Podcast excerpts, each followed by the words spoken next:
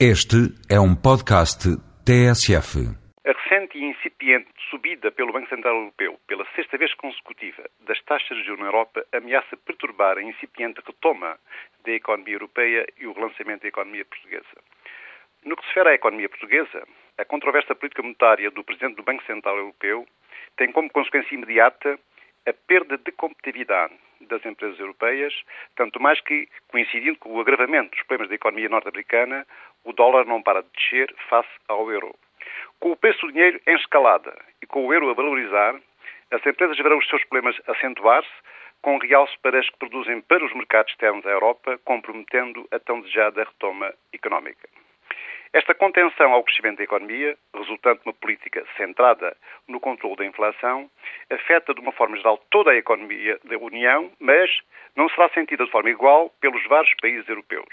É de admitir que a França sofra mais do que, por exemplo, a Alemanha, tal como provavelmente a Suécia resistirá melhor do que a Itália. E Portugal? Por ser um país com uma dívida pública muito alta, por poder haver uma retração das nossas exportações para os países extracomunitários, onde temos vindo a fazer apostas fortes ultimamente, e por ser um país muito sensível ao aumento das taxas de juro, é de admitir que sejamos dos países europeus mais afetados. No obstante, a União Europeia e a OCDE estarem de acordo com a generalidade das políticas que vêm sendo seguidas em Portugal, importa reconhecer a enorme fragilidade da tímida recuperação económica da nossa economia, fortemente condicionada pelo desempenho das economias europeias e, em particular, dos Estados Unidos. É neste ambiente económico, particularmente desfavorável e difícil, que o Executivo acaba de apresentar o Programa de Estabilidade e Crescimento para 2007 a 2010, o conhecido PEC, voltando a definir objetivos e metas extremamente ambiciosas. No seio dos economistas não há consenso quanto à política monetária do Banco Central Europeu, havendo quem concorde e quem discorde, também quanto aos objetivos e metas. Para alguns economistas são irrealistas e para outros são insuficientes.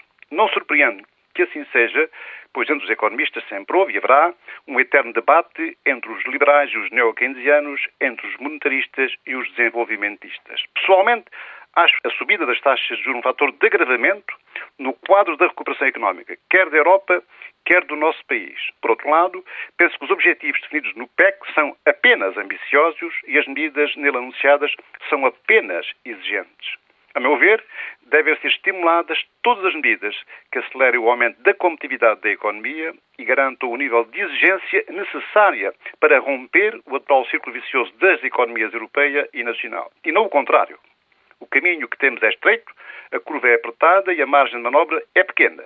Mas seria fatal se a Europa e o nosso país recuassem no processo de recuperação económica em curso.